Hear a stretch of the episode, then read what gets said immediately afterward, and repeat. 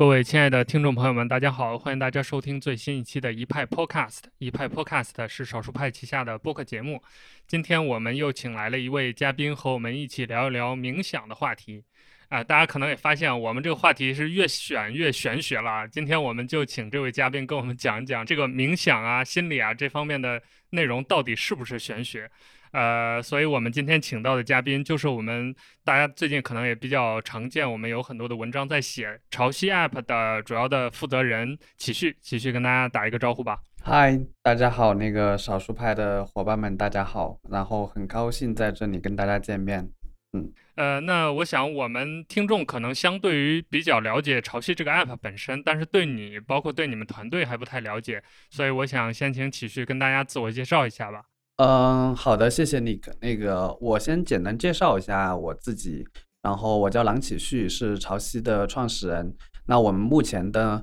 在做一款叫“明潮汐”的一个产品。那潮汐是希望说，面向今天在都市里面生活的年轻人，大家啊，不管是身心压力还是焦虑。还是包括可能像失眠，然后这样一些普遍性的一些日常的身心问题，那我们其实希望打造一个呃产品能够服务到大家。那我们今天整个团队的话是在广州，然后也欢迎大家过来玩。可能我们有一些听众已经在用潮汐这个 app，或者是类似的这种冥想类的 app。那我相信我们听众也好，读者也好，对于冥想这个不了解它的最大的疑问，可能就是它是不是玄学。所以我们就先请启旭跟我们回答一下这个问题吧，也是我们刚开始在片头就提出来的，这个东西到底是不是玄学，或者说冥想它到底是什么东西？OK，呃，其实这个是我自己呃做这个事情以来就是最经常被用问到的一个问题啦。对，所以我觉得大家可能确实啊，因为过去的一些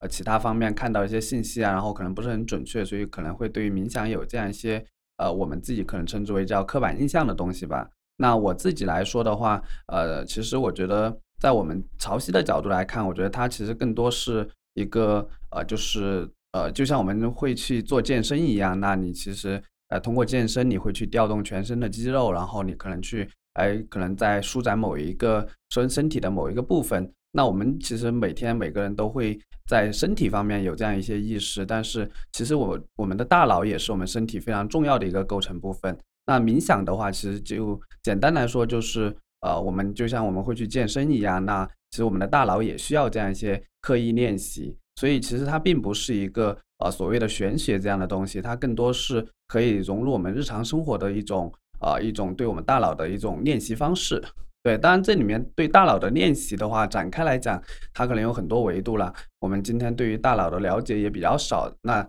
整体来说，我觉得它更多是呃，比如说对于我们从大脑的注意力，然后到我们的认知，到我们的意识的一个整体性的一个刻意练习，所以这个是我们自己对于冥想来说，呃，可能大家比较能够呃更好的理解的一个方式。对，呃，其实说到这个冥想，我能想到的就是可能呃近几年吧，因为这个冥想在我们类似于科技圈呀、创投圈呀都比较火，包括很多。报道很多文章也会写什么好莱坞的大佬啊，什么金融的大佬啊，华尔街的大佬啊，还有什么硅谷大佬都在冥想。那就是这些名人，他们都在采用这种方式去锻炼自己的大脑，它真的有用吗？或者说，这些人他们想要通过冥想得到的到底是什么呢？呃，其实这个问题还蛮有意思的，因为我们自己去采访一些用户，包括我自己来看，就是大家呃，比如说了解冥想，可能更或多或少都更多是从一些，比如说名人传记啊，然后包括可能一些媒体报道说某一个名人，或者说某一个，比如说像那个乔布斯，对吧？就很明显的他，对我我正想说最火，对对对 对，其实大家或多或少都是从这样一些信息里面去看到说。哎，好像这些人会做冥想。那其实这个地方我也可以，大家跟大家分享一个很有意思的事情是，呃，就是比如说，呃，我自己是怎么接触冥想的？对，其实其实我自己接触冥想的话，我是当时在大学里面，然后呃，应该在一一年吧。当时我们大学呃有一些比较特别的一些课程，他会去选一些。呃，跟可能跟你的专业没有特别大关系的，比如说，哎，弓箭呐，然后呃，比如说茶艺啊，包括皮影戏啊，然后那其实当时我们有一门选修课，它就是呃，就是其实就就是就是像冥想这样的一个一个一个主题，所以当时我只是觉得好像这个听起来很酷哦。其实我我一开始我跟大家是差不多，然后哎觉得这个很酷，然后哎看上去也很东方，对吧？然后哎我觉得想要去体验一下，所以就这么样去开始体验。但是坦率来说，就是那会儿来说，对我自己来讲，我觉得更多是一个接触跟认知。因为自己其实平时日常生活当中，那时候还是个学生，所以其实对他的感悟啊、体会啊还是比较浅的。所以，呃，短暂的学习跟接触之后，其实中间有很长一段时间我就放下了这个事情。然后后面的时候，就是那其实是到我有一段时间，然后我自己呃因为工作，然后创业方面压力比较大，然后包括整个人的身心状态不太好。那这个时候我重新想起来这件事情，然后我觉得好像要给我自己的生活重新找一些秩序感。所以其实就决定说，哎，当时就决定每天可能花五分钟、十分钟啊，开始去练习这个事情。所以其实对我来说，呃，就是这这也是一个路径，就是哎，我一开始可能通过一些途径知道，然后但是可能并没有一开始真的去，呃，相信它，或者说去体验它。直到某一刻，那可能有一些事情的发生，然后让我产生了一个动机，然后让我决定去深入体验。体验了之后，他可能获得了一个正面反馈。所以这个是一个。呃，就是我自己的一个经历，但其实这个经历来讲，其实很多时候，所以我觉得大家，比如说很多时候我们去看到冥想、接触冥想，然后我觉得大家一开始有兴趣去了解，我觉得是一个很好的现象。然后，但是我觉得也不一定说要把它当成一个特别，就是特特别刻意的事情，好说，好像说我现在一定需要去去去用起来或者怎么样子。我觉得这个事情它本身就是一个顺其自然的事情。像前段时间我一个朋友就给我推荐给我说，他他在最近在看那个。曾国藩传，啊，比如大家我们现在都会知道，呃，曾国藩的日记，他其实每天就会花大概可能一一一小会儿时间去记录他自己每天做什么，对，然后包括他其实也会让自己每天说，哎，我要去大概可能要静坐，就是打坐，然后半个小时到一个小时，对他其实每天就给自己设定了这样一些规矩。但是其实，比如说像类似于记日记这样的行为，呃，包括像打坐这样一些行为，其实某种意义上来说，他他就是曾国藩。作为清朝的一个士大夫，然后他其实认为，对他的生活里面，他需要的一个，呃，我们今天看来可能他就在做冥想，对，包括他每天去记录每天自己的 re 就是 review，然后去反思，然后去呃记来记下来我今天发生了什么，其实这也是一种觉察，对，所以其实我觉得我们自自己回到我们自己来讲，就是我们可能会通过这样一些一些灵感去获取到这件事情，但是。它真正能够怎么样的方式进入我们自己的生活？我觉得每个人的选择是不一样的。对，倒没有说所谓的一个标准的学习路径，或者说怎么样子。我就想到，我也是大学时期接触的这个冥想，当时我就是找各种提升自己效率的什么工具啊、学习方法呀，呃，所以我那个时候就很自然的嘛，就肯定会接触到冥想。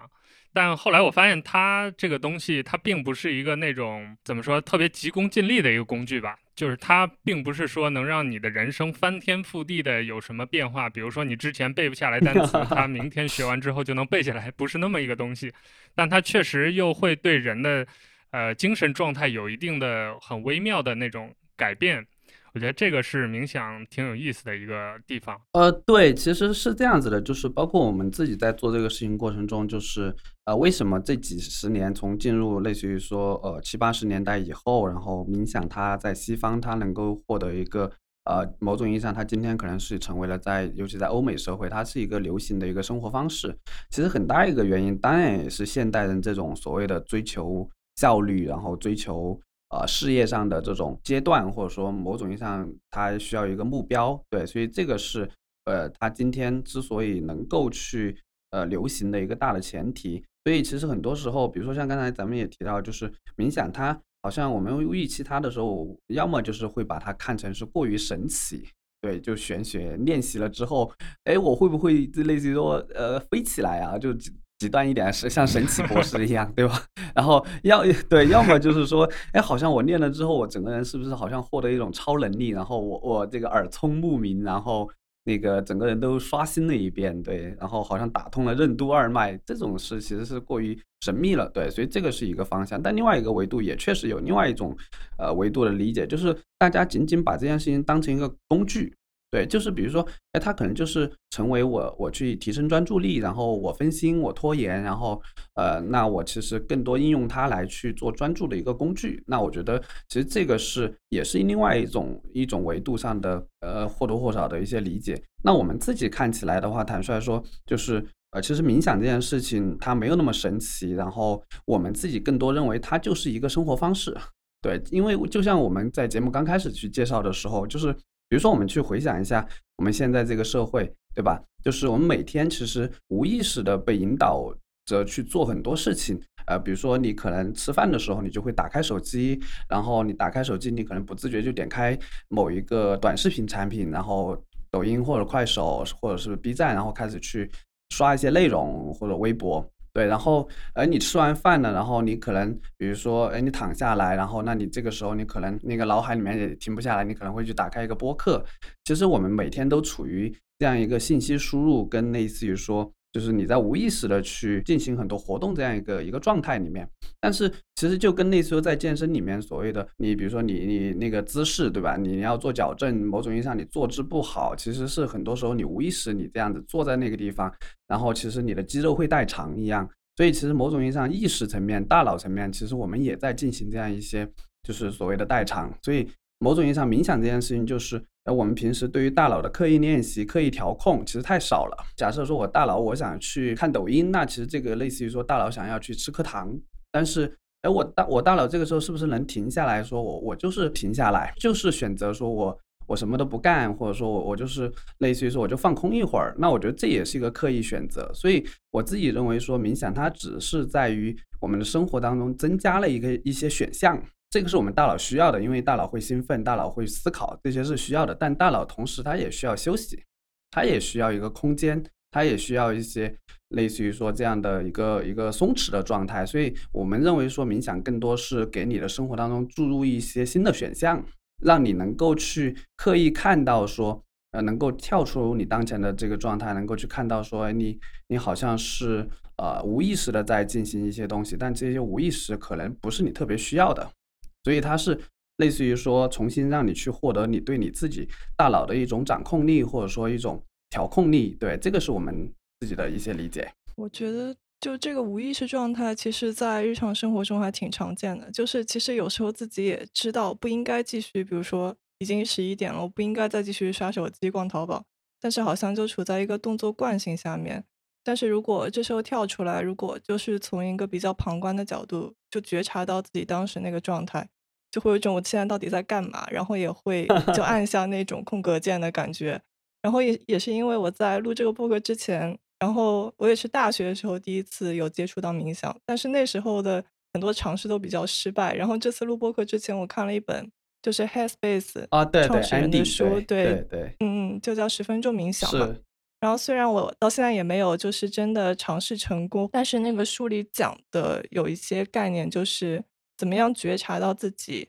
所处的现在此刻的这个状态？怎么样真正活在这个状态？就我觉得，就这些概念，呃，应该算是正念的概念吧，不算是真正冥冥想的措施。就觉察到自己此刻的状态，这个概念对我还是挺有帮助。是是是，其实其实就像刚才咱们说的，就是我们现在的这个生活里面，很多时候你是无意识，然后你其实需要停下来，但是这种停下来。在刚才我们说的那种代偿的模式下，其实你是很难去中断的。所以这个时候，呃，那比如说，其实我我我们自己去理解的话。嗯，其实就像刚才提到，我我们认为说冥想这个方式可能是一个统笼统的东西。其实我们也会经常在在提一句这种 梗，就是说当我们在谈冥想的时候，我们到底在谈什么，对吧？其实我们认为确实像正念，所谓的正念 （mindfulness），它其实是一个呃当下的概念，它更多是希望我们活在当下。但其实我们跳脱出类似于说所谓的我们要去呃要去呃就是冥呃正念也好，要去冥想这样一个概念也好，其实。我们会发现，其实有很多类似的活动，它都能给我们带来类似的体验。对，比如说，类似于说，我我有一个朋友，他他在教别人写书法，对，然后那他其实类似于说，他也提倡说，我们其实写书法这件事情，我们今天不是说每个人都要成为王羲之，对，但更多是类似于说，我们可能在自己的生活里面，我每天哎，可能有十分钟、十五分钟，那我能够静下心来，然后通过这种写书法的过程，能让大能让我们的大脑。其实专注在一件事情上流淌起来，对，那包括我，我还有一些朋友，他可能比如说，哎，其实他是在做做插花，对，其实其实这也是一样的。然后，呃，所以这么来看的话，我们倒没有觉得说，呃，所以我们一定要去做冥想这件事情，他就只只需要执着在我一定要去坐下来，或者说我一定要以一个打坐的姿势坐在那里。我们反而倒认为说，哎，你可能只要是能你能够从当下这种状态抽离出来，比如说像咱们现在三个人在录播课。对吧？我我们能够清醒的意识到，看到自己，哎，我在说哪句话，然后我周围的环境是什么样子，哎，那个，呃，这个麦克风它噪音它是什么样子的？那我觉得某种意义上它也是一种，呃，一种觉察。然后，呃，那我们从从一个跳出来的维度去看到我们自己的状态，就是包括我自己在去看这些事情里面，我觉得倒不一定说，我们也不是鼓励每个人都一定要去深入的去练习某一个流派。当我们有这样一个概念之后，或者说有这样一个认知以后，其实啊，我们能够将它带到我们实际的生活当中去，然后呃，对这个是我觉得是蛮好的一个事情。我要插播一句啊，刚才忘了介绍，我们今天还有三阳跟我们一起聊天。三阳也是第一次参加我们一派 Podcast 的录制，我们读者应该都比较熟悉了，是我们生活方向的主要的编辑。我是读者来的。对对对，OK，那我们继续聊吧。其实刚才我们聊了很多，就是关于冥想的定义，还有包括我们也聊了大概，比如什么是冥想，什么不是冥想，或者哪些行为或者生活方式是接近于冥想的。那可能我们读者还会好奇，比如说到底你们聊了半天这个冥想，这冥想那冥想到底有什么好处呢？它能对我的生活带来什么实际帮助吗？OK，呃。其实，在这个问题上来说的话，呃，就像刚才我们也一直在聊，呃，我觉得首先回答一个问题是，冥想它能给我们的生活带来什么？其实我我们自己，包括我自己练习冥想，当然我我自己本身也不算是类似于说，呃，类似于理论学习者那种，我更多就是一个体验体验型的一个用户。那从我自己来看的话，我觉得更多是，呃，能够，呃，比较大的一个改善是在于说，我们能够从原来那种呃没有知觉或者说没有意识的状态里面脱离出来，这个是比较明显的一个变化。那这个事情上，就像刚才比如说，呃，教给大家一个最简单的一个冥想方式，呃，我们现在开始，比如说三十秒的时间或一分钟的时间，然后我们开始数呼吸，对，比如说我吸气，然后再吐气，然后这个是数一，就一次呼跟吸，然后你数一，然后那第二次你就数二。对，然后其实包括读者，包括小伙伴们，其实都可以去试一下，自己在生活当中去试一下。就是初次练习的人来讲，啊，第一次就我大部分时候看到的很多很多朋友就推荐给我们朋友的，其实我们是很难数到十的。即便回到一个最简单的练习状态，就是数呼吸这样一个过程，它都是去能够去培养你。在这个事情上的一种专注力，对，然后那它这个专注呢，也不是说一是一个结果，它更多是一个过程，因为你需要把自己的想法放到你的这个呼吸上，这件事情它本身就是一个过程，对，所以那你通过这样的过程，不断的走这段路，走段这段路，其实它可以带来的作用，其实结就是它可以给你生活里面带来的作用，在于说。而有可能说，你通过这样的练习，你能够更加感受到你自己跟这个你自己想法的连接。比如说，你你情绪的变化，然后包括你可能甚至类似于说，你身体上假设说一直都比较有一些呃劳损呐，或者说是一些呃亚健康的状态，那你可能某一个肌肉的疼痛，你其实会都会比以前感感知上来说，你会更加明确了，然后更加明显。所以这些其实就是呃你的这种通过你这种刻意练习，然后能够去调动你的这种注意力，然后你的注意力能够去更加呃得到放大。那这个是我们称之为类似于说有意识的这种觉察跟注意这部分。它其实如果说你对于你的生活来讲，我认为它在方方面面都其实可以更加去帮到你。那比如说我们经常讲一些呃就是牵扯到比如说在工作场合。或者说，产生牵扯到一些人际交往里面，比如说我们最典型的一些情况是，比如说，呃，我可能莫名其妙我就会呃生气了，对吧？然后我或或者说我在工作的呃在这个沟通的过程中，我可能就会呃被对方的一些想法给激怒，对。那像这样一些东西的话，其实就是你其实当时对你自己的情绪，你对你自己内心的想法，它缺少一些觉察。那如果你是练习了冥想，或者说你是有这样一些体验的话，你其实当然也不能说阻止你发脾气或生气，但是它可以更加能让你在这个过程中看到自己，哎，我当时为什么冒起来这个想法？我为什么会被激怒？我为什么会生气？然后我当时的感受是什么样？那通过这样不断的这种重复，然后不不断的觉察，它其实有一可以更加让你去清晰的认识你自己。对，所以这个是我们我自己去简单的分享了一下冥想，它可以给你带来的一些改变，或者说带带来的一些益处。呃，我是也是在那个书里看到一个例子，就是那个书的作者他去寺院做冥想练习的时候，他的师傅跟他说，就是你感到情绪很沮丧、很悲伤的时候，你去感受一下那个悲伤到底是在你身体的哪个部位，然后他就去很仔细的感受了一下，说。在我左胸口这个位置，然后那个师傅又问他：“那你再感受一下这个悲伤的感觉，它到底是什么形状的？它是圆形的，是方形的，还是究竟是什么形状存在于你的身体里的？”然后他越是去仔细感受那个悲伤的形状，就越发现他自己没办法很准确的描述那个形状。然后其实这种没来由的情绪。我自己也经常会遇到，就比如说早上起来就经常陷在一种说不出来的沮丧情绪里面，然后我就有一天早上就用了这个梳理的方法，我就想去找一下这个沮丧到底具体是在我身体的哪个部位存在的，然后它具体是个什么样子，然后我就很仔细的在自己身体里去找它的时候，就发现找不到它，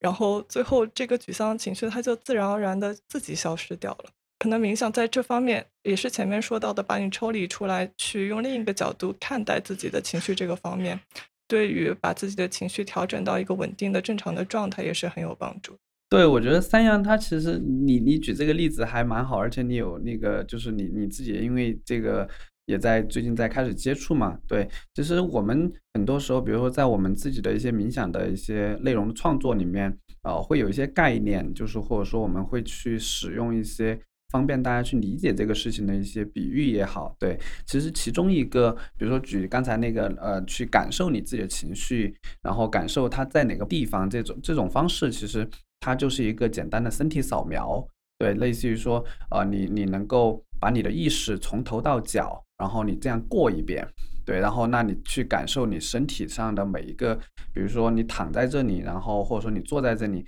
你指尖是什么感觉，然后哎，你的这个。你的腹部是什么感觉？其实它就是这样子，通过这种，嗯，一个一个把你的注意力放在一个地方这样的一个训练，然后去获得一些刻意的练习。对，然后另外一个是做一个补充，是刚才讲的那个呃情绪的形状这个事情。呃，我我我倒是想起来，我们经常会在那个内容里面去提一些提一个点，是比如说，哎，就像我们去看天空，对吧？你说天空上面有云彩，那你说云彩是什么形状呢？然后以及天空它到底是由云彩构成的，还是说，呃，这个由云彩之间的空隙构成的呢？然后包括天空里面的这些云彩，它到底是什么颜色的？它是乌云呢，还是白云呢？其实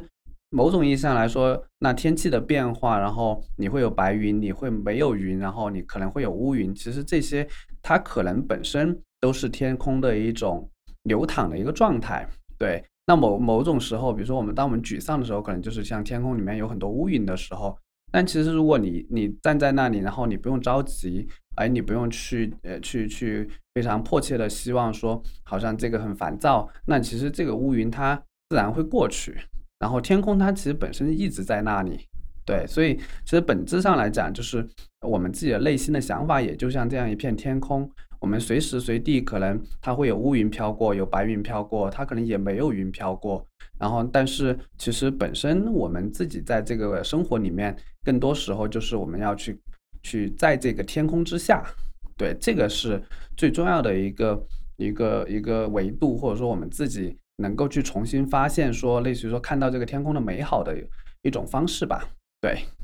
哎，说到这个，我想到就是可能，因为我跟三阳我们之前交流都有这个问题，就是比如说我们用一些有声的内容，像我们潮汐里面也有类似的内容，就是它会引导你去想一些东西，就像你刚才。啊，引导大家去想象天空，想象云彩的形状。那想着想着，我可能就困了，或者我跑神儿了。这种问题应该怎么解决呢？呃，其实这个是也是特别常见的一个问题，就是我觉得大家如果在练习冥想，或者说在做这样一个这样一个练习的过程中，体验的过程中，如果你觉得困呢，其实呃，这个它某种意义上就是你可以接受这个事情，因为某种意义上它代表你身体确实就是困了。对我觉得我们不需要把这件事情当成是目的本身，我觉得更多是把它当成一个。一个方式，一个过程。所以，如果你在这个过程里面，你睡你睡着了，或者说你甚至比如说你打呼了，对吧？然后，然后或者说你你你你觉得这个事情就是好像你觉得很枯燥、很无聊，我觉得这些都是很正常的想法。我觉得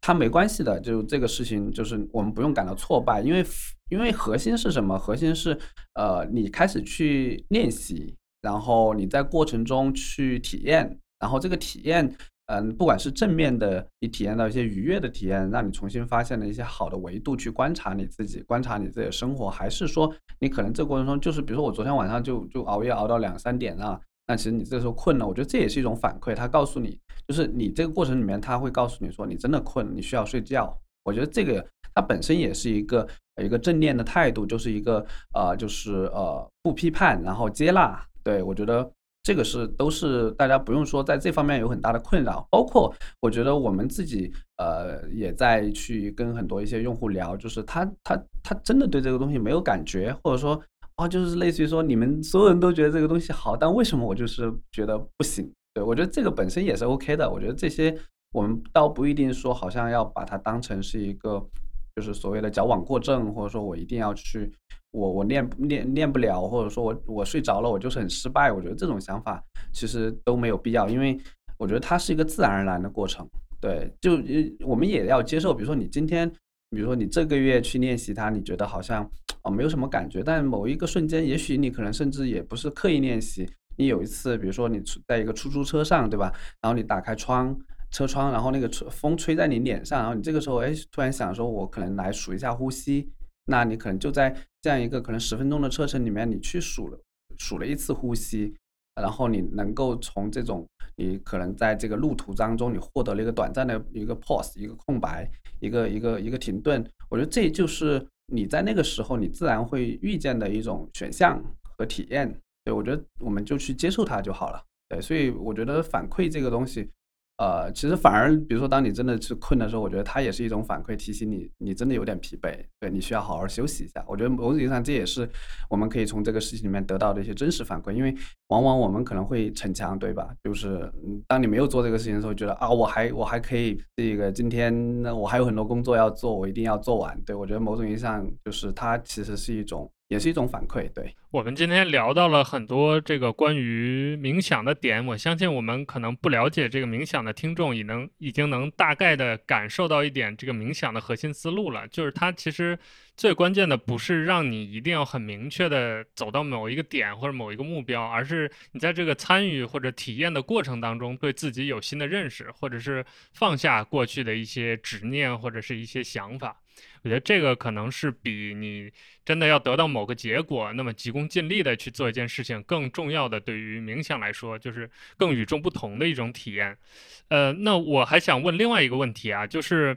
呃，可能我们的听众当中有很多人他是从事不同行业或者不同职业的，比如说他是学生，他是创业者，他是白领。那大家肯定会想，那我可能因为我的身份不同，我每天的工作也好，学习也好，我目的也不一样。那我是不是学冥想也应该学不同的方法或者不同的技巧、不同的流派？这方面有没有什么需要注意的，或者是呃需要说明的内容呢？呃，其实这个还蛮神奇的，为什么？就是呃。就是我我我先跳出来冥想啊，就是我会观察到，比如说，尤其是因为我自己也是这样一个过程，就是当我们比如说，呃，其实想要去习得或者体验某一个事情，或者说获得某一种思路，或者获得某一种方式，尤其是所谓的效率提升的方式的时候，我们往往会陷入一种，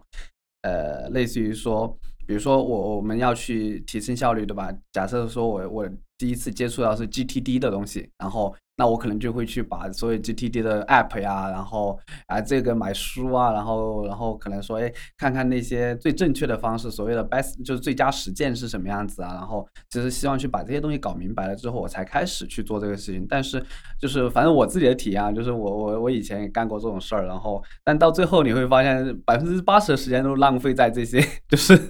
就是 所谓对少数派的读者应该都干过这种事情吧？对对对，就是好像说所谓的公寓这叫什么呃呃那个公寓什么利其器那样那个那个话怎么说？公寓善其事必啊，对，先公对对对对对，这就是就是好像我们特别信奉这一套，但是呃，其实我觉得也有另外一种思路，就是就是 just do it，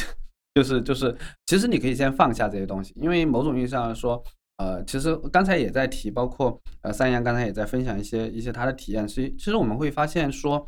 所谓的冥想，你如果说他他其实看什么维度，你某种意义上它你是一个技术，对你是一个工具，然后跳出来，它也是一种思维方式啊。为什么呢？在于就是比如说像刚才呃，比如说我们去做一件事情，其实在现代社会，我们的目的性都非常明确，对，就是希望得到一个结果。对这个某种意义上，它带来了我们今天特别繁荣的这个现代社会。但是某种意义上来说，它其实也也是这个事情的一面而已。另外一面是什么？另外一面是我们有多久没有好好去吃饭，去去喝一杯水？我们多久没有去？比如说我我办公桌旁边最近放了一盆植物，我们多久没有去闻到、仔细去体味，说这个这个植物的味道是什么样子？其实这些，它也是我们跟这个世界，我们跟这个这个这个星球，呃，包括我们跟身边的人，跟这个这个空间的一个很多的联系。对，所以其实我会觉得跳出来看的话，如果带着这样的想法去看的时候，那回来看我们到底练习冥想是为了什么？其实，呃，你当然也可以抱着说我就是提升专注力这样一个目标。那我觉得这个没问题。我们我觉得这个里面其实大家有不同的维度，所以我觉得这样的话，其实那你就去从简单的，就像刚才说的一些注意力的训练开始，数呼吸开始，我觉得是 OK 的。对，然后但是如果你你比如说你可能更加希望说能够获得一些在这方面的一些思考方式，我觉得其实嗯，你一开始可能也没有天天去练冥想，我觉得也 OK。对，比如说可能像三阳，哎，呃，去我们去。呃，因为兴趣去翻阅了一下这方面的一些书籍，然后获得了一些想法，对，然后那我觉得可能先从想法维度开始去体验这个事情也 OK，对，当然某种意义上我们真正比如说这个是这个中国的传统智慧里面有一句话叫知行合一嘛，对吧？你你的想法可能先先获得了，但是你的体验没有获得，所以其实某种意义上，那我觉得。你也可以把这两件事情在某一个时间点，如果你觉得，哎，我觉得好像做这件事情很自然而然就发生了，那你就开始去练习，对，所以就逐渐变成一个知行合一的过程，对，所以回到我们这些读者本身，或者说回到我们自己来讲，我觉得，呃，其实到第一是我觉得刚才那个 Nick 你讲的也很对，我觉得我们先放下对这种方法，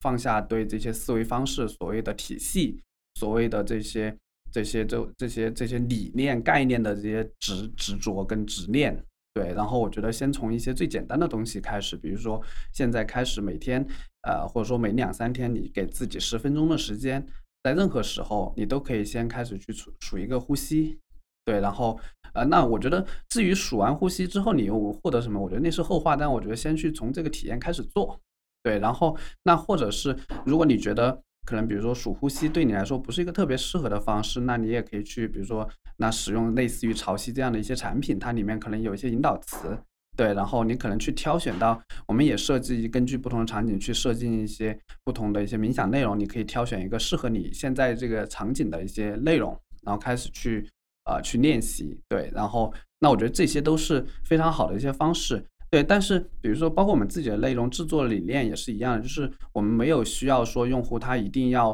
好像我要经过一个培训班一样的东西，然后系统性的学习，我才能开始去做这件事情。我觉得我们更多潮汐更多希望大家是你随时随地，然后你不管是自己自己来做，还是说你你借助潮汐这样的一些产品来做，那你随时随地都可以去开始做这件事情。所以，比如说像在潮汐的这个内容里面，我们其实有大量的一些场景化的内容。其实的目标也是希望说服务于这些希望开始去体验这些呃获得这样一些体验开始这个旅程的这样一些用户的对场景吧对，所以这个是我我会觉得给到大家建议就是呃你如果特别想要去体验，那我觉得有特别简单的方式对，然后现在去做，然后坚持做，就就 OK 了。我中午还刚刚去了一趟莫高窟，就是现在限免的那个冥想的一个练习，在潮汐里面，那个那个女生还就是和别的产品里面女生不太一样，她是比较低沉的，就很御姐音的那种。嗯，不过我也没跟他走到哪里，就跟他走到莫高窟里面，然后就没坚持住，又睡着。没 关系，你是太困了，真的真的。对对对对，其其实这也是一个方式，就是我们我觉得那个三阳提的一点很好，就比如说像在潮汐里面，我们去创造这些内容体验的话，我们除了冥想本身，我们也希望说给到大家另外一些通过一些比如人文性质的东西，比如说哎，好像是一个。一个探索之旅，对这个探索之旅，一方面是你的内心的探索之旅，但另外一方面，这种内心的探索之旅啊，因为我本身也是一个游戏玩家，对，包括我其实去玩那个游戏的时候，有很多游戏都有类似的这些感受，比如说 Journey，我相信很多很多读者、很多听众都玩过，就风之旅人，对，然后其实就是在那样一些一些能够沉浸，让你沉浸进去，然后你的注意力所有的这个这个身心都沉浸进去的这样一些体验里面。你是能够获得那些就是非常非常愉悦、非常纯粹的这种体、这种感受的，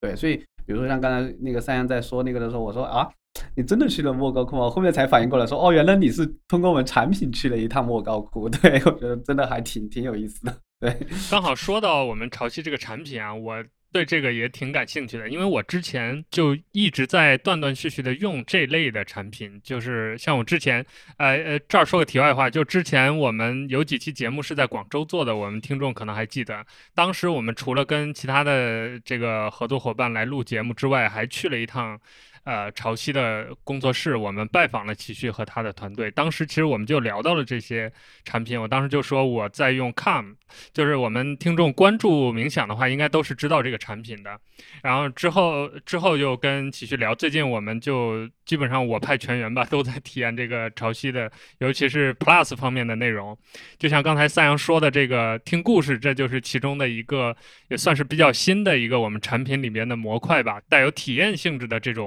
冥想的一个过程，那刚好我们想，我也想问一下齐旭，就是你们在做潮汐这个产品的时候，是怎么考虑做这些差异化呀？就包括最近，比如说疫情期间，我看你们也推出了一些跟内容有关的这种冥想的引导，你们是怎么来来考虑产品方面加入这样的一些带有体验性质的内容呢？呃，对，就是这个的话，我觉得。呃，第一是像那个 Nick，你你刚才分享了很多一些像 Calm 啊，海外的 Calm，还有 Headspace，然后包括可能还有很多更多的，比如说 Inside 那个 Inside Timer，然后 Ten Percent Happier 这样一些产品。对，然后我觉得包括我们潮汐也是，当然是其中之一啦。对，我觉得大家每每个产品它其实做一件事情，对，然后我经常也在团跟团队分享，其实看上去我们在做一样的事情，但其实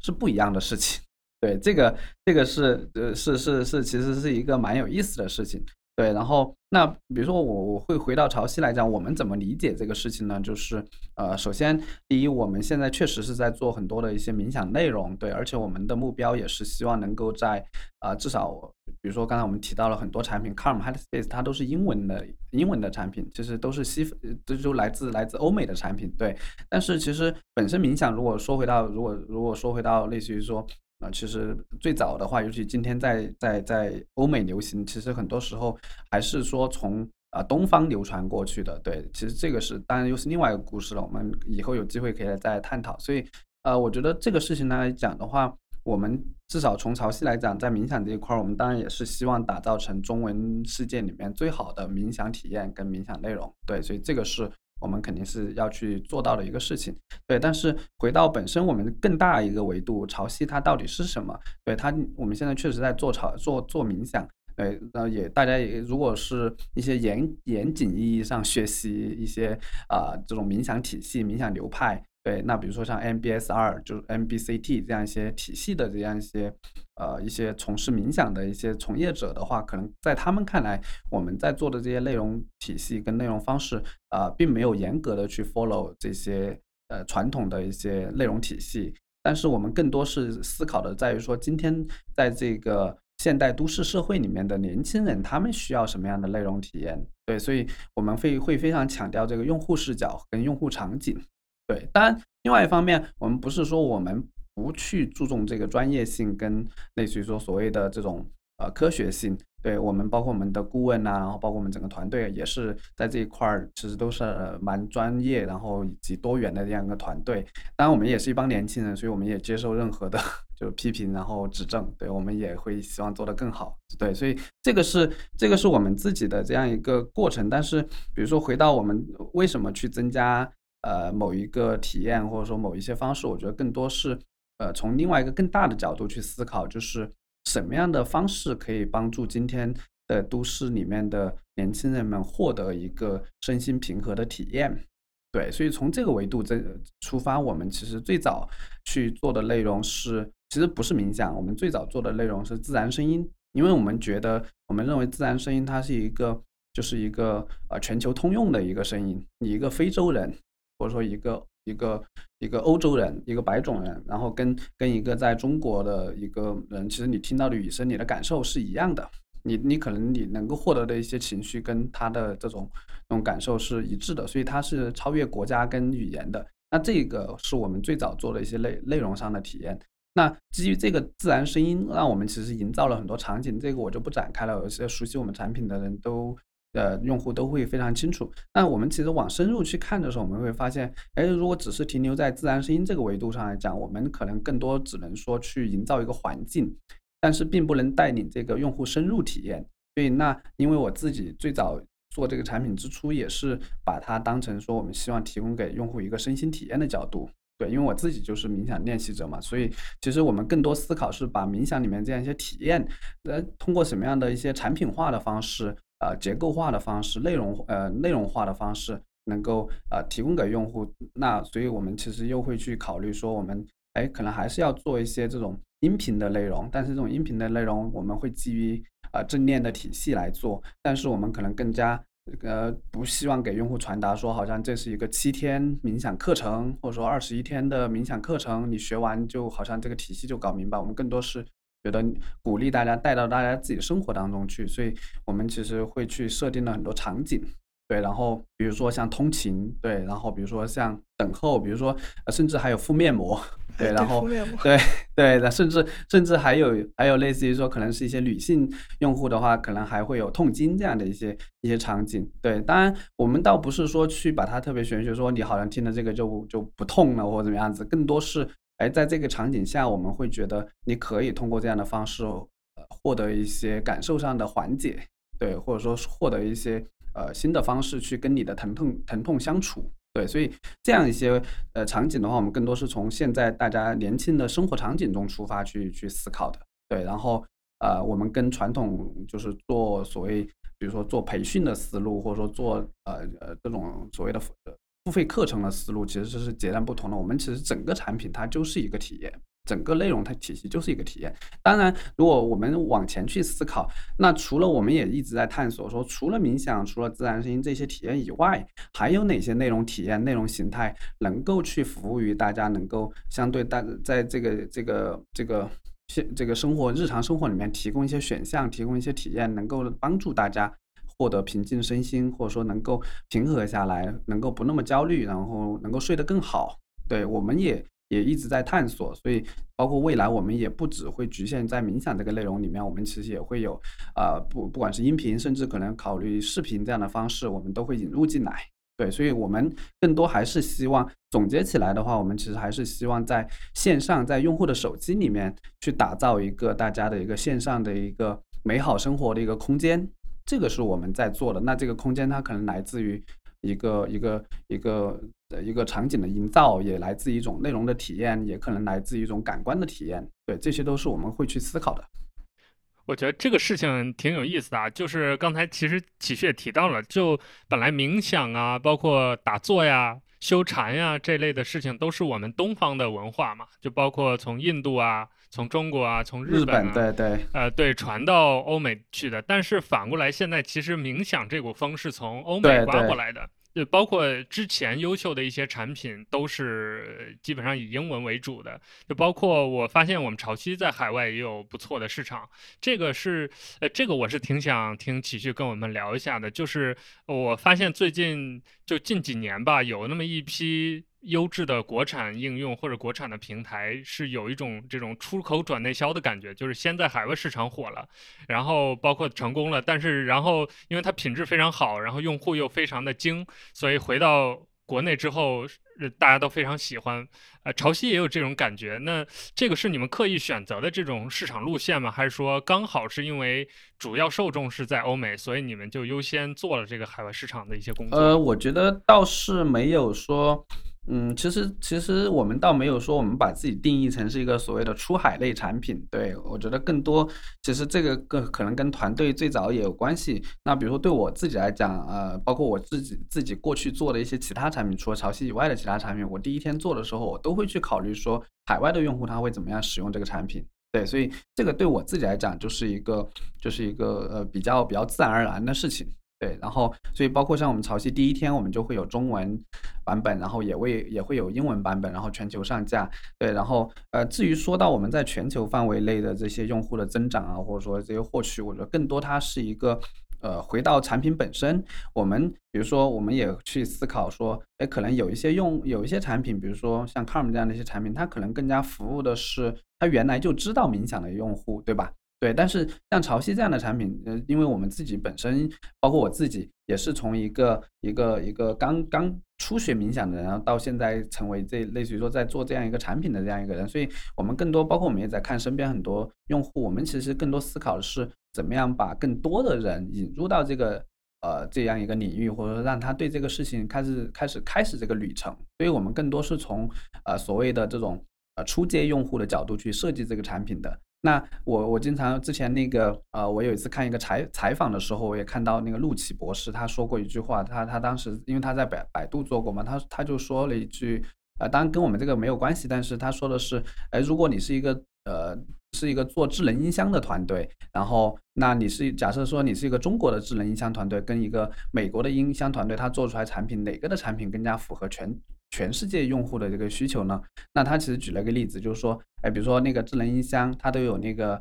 麦克风的那个拾音，对吧？那中国团队来，呃，比如说欧美的团队来做，比如说类似于说亚马逊这样一些团队，他可能就去思考说，这个音箱，这个这个麦克风拾音这个事情，他可能要考虑说，我是一个大 house。对，可能有几十平的客厅，然后我隔隔隔十几米我都要能唤醒，然后任何方位都要能唤醒。但如果是个中国团队，我们其实可能就考虑说，哎，可能三五平，对吧？就就可以了。对，但是我觉得这个没问题。但是如果这更多更多跳出来看，假设说你说一个巴西的一个中产家庭，它是更它的这个使用场景是更加类似这个中国团队，中国呢还是类似于美国？对，所以其实当时我看到这句话的时候，我觉得。某种意义上，回到我们自己产品来说也是一样的，就是那我们去中国是一个新兴市场，然后我们这些用户更多是一些呃成长中的用户，那我们基于这些用户去设计的产品，我觉得它相对在全球来看，我觉得呃也呃你不管是说从冥想这个维度来看，还是这种 wellness 的概念，就是身心健康的概念来讲，我觉得呃更多的一些全球的一些国家跟地区，我觉得更加还是跟跟中国会更加类似。对，所以这个是我们自己去，呃，某种意义上，我觉得这也是我们在中国做这个产品的优势。一方面是刚才咱们提到的，我觉得，哎，东方也需要有这样一个团队跟产品去做这个事情。然后另外一方面是，就是我觉得它某种意义上也代表了一些，呃，市场机会吧。就是我们是一个新兴市场、新兴市场、新兴人群。对，然后我觉得基于新兴市场、新兴人群去做，我觉得，呃，在全球来看，我觉得它的机会，呃，相对这个空间会更大一些。对。刚好最近我们潮汐的这个会员也在我派的商城上架了，我也想请启旭刚好顺手跟我们介绍一下吧。呃，因为潮汐其实之前很多这个做 app 的做分析都会以潮汐为例嘛，就是在商业化方面做的挺好的。嗯，所以包括像我们的普通用户和会员用户的权益也是做的比较清晰的这套体系。那刚好启旭也跟我们介绍一下吧，就是比如说一个付费用户，他在潮汐里面会额外获得哪些内容，包括他能学到什么样的新新的东西呢？嗯，OK，那个谢谢立刻给这样一个广告时间，对，然后对，然后那个呃是这样子的，我们确实第一天去做这个产品的时候，我就去思考一个问题，就是呃我们其实希望给用户传递一个好的身心体验，对，但是某种意义上来说，我们也希望说这件事情是一个可持续的事情，而不是说所谓我们做做了一两年，然后可能大家觉得这个事情做不下去，然后可能某一天我们就没有办法去继续为大家提供这方面的服务了。所以我们希望在这个事情里面找到一个正向的一个循环跟正向的一个。一个一个可持续的一个发展方式吧，对，所以我们然后那其实去思考说，呃，我们这个时候又会去看到说，比如说传统的呃所谓很多互联网产品，它去能够去持续的方式，那可能像广告啊，像很多的一些方式，那我觉得对我们这个产品来说，我们其实会更加慎重一些。我觉得，因为我们某种意义上是希望大家能够更少的呃一些干扰，然后更更专注、更更有心流体验的这样一个产品，所以我觉得呃那某一些。一些商业化的方式，我觉得对我们来说，其实不会是一个特别正向的一个一个一个东西，它创没有办法给用户创造一个完整的正向的一个体验。那但是，所以这个时候，那我们看到说，其实像最近。这几年其实像订阅啊，然后包括类似于说这样的一些事情，我觉得它某种意义上给我们提供了一个很好的机会，能够来说我们去把这个内容体验、把产品体验做得非常好，然后然后大家非常满意，然后大家可以选择说，哎，根据你自己的需要，然后来选择一种可持续的方式来。来支持我们一起把这个事情做得更好，所以这个是我们也特别谢谢我们的用户，然后也谢谢大家支持的一个原因。对，然后说回到我们的 Plus 这个内容本身来讲的话，呃，其实我们也是秉承的一个原则，在于说，其实潮汐我们的所很多大部分的基础体验，就是你来到潮汐，其实你希望去呃做，不管是专注还是睡眠，还是放松，还是呃简单的一些冥想，其实这些体验我们是开放给所有的用户的。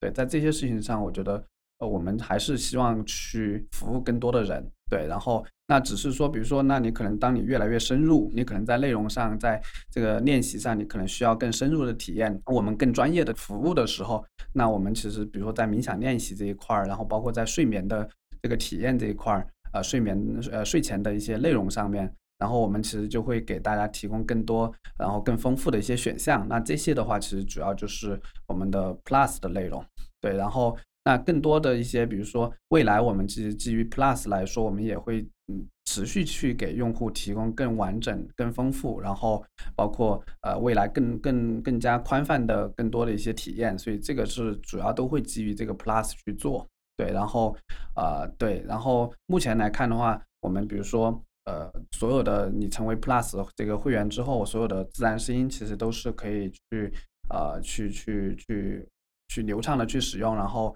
我们所有的面冥想练习也是开放的，然后包括我们呃一些相对比较可能高级的一些功能，比如说像一些我们最近也在开发像专注标签这样的一些功能，其实都会是呃就是大家可以非常非常没有限制的任没有任何限制的去使用，对，所以这个主要是我们 Plus 的一些。一些给大家提供的一些价值，然后也特别感谢我们的用户的支持。像我之前在用 Calm 的时候，Calm 的那个会员其实也挺贵的，但我还是开了。我当时用 Calm 就是主要用它睡前故事和一些呃收费的限定音乐嘛。就因为我睡前是有那个听东西的习惯的，所以如果我不听播客的话，肯定就是听一些比较舒缓的音乐，或者是像睡前故事，它有一个特点就是它一般。声音就会比较舒缓，而且讲的故事通常都是一些类似于童话或者比较轻柔的、比较简单的故事。像听播客，有时候你听的很精彩，听精神了，半夜正事儿挺多的。对，听这类的问题就不会有。然后最近用了呃潮汐之后，我也是，就我工作的时候会放一些大自然的背景音，什么雨声啊，还有那个雷电的轰鸣啊，还有那个树叶的沙沙声。呃，然后睡前也会放一些类似的小故事，我感觉还是挺舒服的。就是我也推荐我们的听众吧，去尝试一下这个。就像刚才启旭说的，这些内容其实很多都是对于非付费的这种基础用户开放的，所以大家就不需要付费，就可以先体验一下里面的一些内容。我觉得还挺好玩的吧，大家也可以感受一下，对于自己的睡眠呀，对于自己这个保持工作当中的专注有没有用。呃，当然，我想在我们节目的最后吧，因为我们今天也聊了一个小时了，所以想请我们的启旭再给我们的听众一些建议，就是可能，呃，我们这期聊完之后，因为我们没有更多的时间去聊很细节的东西，比如这个冥想到底怎么练习啊，怎么入门呢？呃，但我们肯定有听众想了解。那他如果想了解或者想现在就试一试的话，应该有哪一些比较快速上手的一些方法或者是建议给到我们听众？呃，我觉得，呃，刚才那个三阳他其实呃推荐的那本就是他在阅读那本书，我觉得大家也都可以去看一下。我觉得 Andy Headspace 那边，我觉得他们做的这个其实也是蛮科普性质的，对。然后那回到我们，比如说这个在书这个领域的话，其实这一块儿我们也就是有蛮多深入浅出的一些，比如说如果是以讲呼吸的，其实也会有一些只谈呼吸的一些书籍，然后他们就是每天可能是一个简单的呼吸练习的方式。对，其实这个大家可以去找一找，晚一些我们也可以把它提供出来。然后，呃，如果是你希望去。呃，了解一些冥想这方面的一些体验的话，也有一些书籍。呃，其实我不是特别推荐大家一上来去，反正总之在这块儿，我觉得不是特别推荐大家一开始就去找很多专业所谓的体系的东西来看。我觉得更多你基于你自己的兴趣，对，比如说如果你对人物感兴趣。那你其实可以去看，包括一些人物传记，对，跟冥想相关的啊，比如说，其实其实如果你留意一些的话，其实你都不用去刻意选择，包括像我们前段时间那个原则很火，对吧？然后那个 Ray Ray Dalio 其实就是一个冥想练习者，其实它里面讲的很多东西，你如果再往下去看的话，其实它跟冥想都是高度相关的，对。然后，所以其实像这个是你如果对人物感兴趣，你可以通过找一些人物的这些方式去看，然后，呃，你如果对那说简单的呼吸练习感兴趣，也有一些小的册子。然后，当然，我们呃，接下来这个我们也会去潮汐，也会去做一个呃，就是这种呃，相对能够科普性质，然后这种手册性质冥想的一个手册指南，然后提供给大家。这个我们后续会呃跟少数派一起去合作，然后上线这个内容。对，然后这个是一方面，然后这个是认知层面的东西。然后体验层面的话，那我会觉得呃，其实就就是我刚才讲的，就最最简单的，你要么就是可以选择一个数呼吸的方式。然后给自己一个安静的空间啊，其实其实那种安静的空间，你我觉得现在那个我也要强烈安利一下，我觉得 AirPods Pro 对吧？对，然后对，就是我自己经常现在有了这个东西之后，我经常在那个出差呀，然后那个打就是那个打车的过程中，然后包括呃可能在在这个飞飞飞飞行的过程中，我都会去做冥想的，对，然后我觉得这是很很好的体验，对。然后那另外一方面，如果你觉得呃可能还是需要一些引导的话，我觉得。呃，潮汐，我觉得呃肯定是中文世界里面我们觉得比较推荐的这个，即便我不是，我我也会这么说，对。然后，呃，但当然当然，我觉得大家也可以有自己的偏好，我觉得这没关系。像 Calm 啊，Headspace 啊，我觉得都很推荐。如果大家更加习惯英文的话，啊，对，当当然我们也有英文，对。这个 这不好意思又收回来了，对对，这个这个我我们有英文，这这个说一个很很很好玩的一个梗，就是我们那天收到一个用户反馈，然后他说哇，你们居然有英文，那以后我要把我的那个内容都设成英文，因为我还可以一边练习冥想，然后一边练听力。对对对对，因为那个冥想练习里面的一些英文单词都是特别简单的，对，大家可以去体验一下。对对对，所以这个是一个蛮好。的一个方式吧，对，所以我觉得，呃，但是核心是，呃，刚才那个那个 Nick 也好，我觉得其实我我比较，虽然刚才交流也比较少，但我觉得三阳那种方式是蛮蛮蛮 easy going，就是顺其自然的，所以我觉得就是那那你在这个过程中，不管是你获得一些正面反馈还是负面反馈，我觉得都没关系，就不要特别挫败，就是任何东西，当你自己都。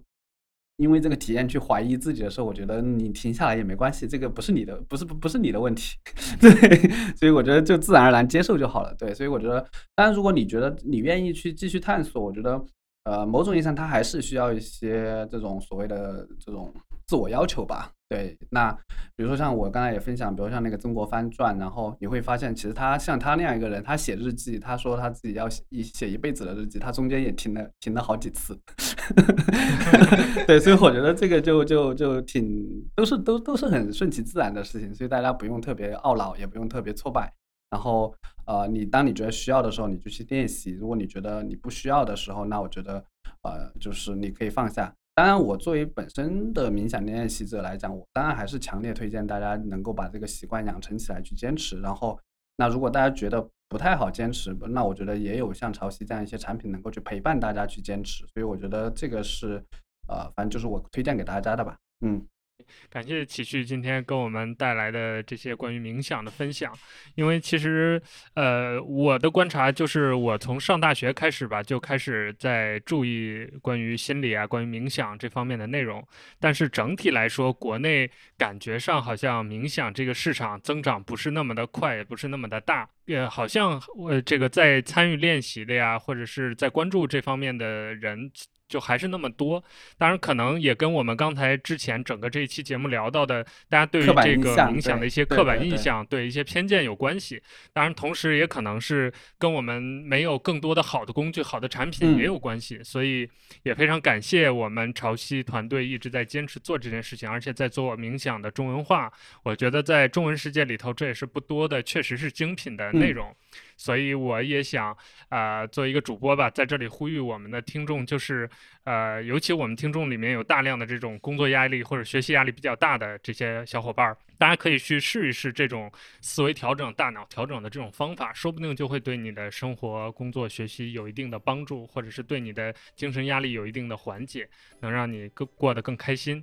啊，最后还是谢谢启旭参加我们这次节目的录制，也谢谢我们的听众订阅和收听我们的节目。哎，对对，说到这儿，这个我们的听众要记得，我们每一期节目都会有节目的福利，就是我们发在少数派本站的那篇文章，你在评论里参与互动，就会有一些小的礼品和奖品送给你。那这期节目我们就会送一个冥想的，刚才我们。呃，提到的潮汐 Plus 的会员，给大家让大家来深刻的体、深入的体验一下冥想的整个的这个过程和体验。啊，那我们这期节目就到这里，感谢大家的收听，我们下期再见，拜拜。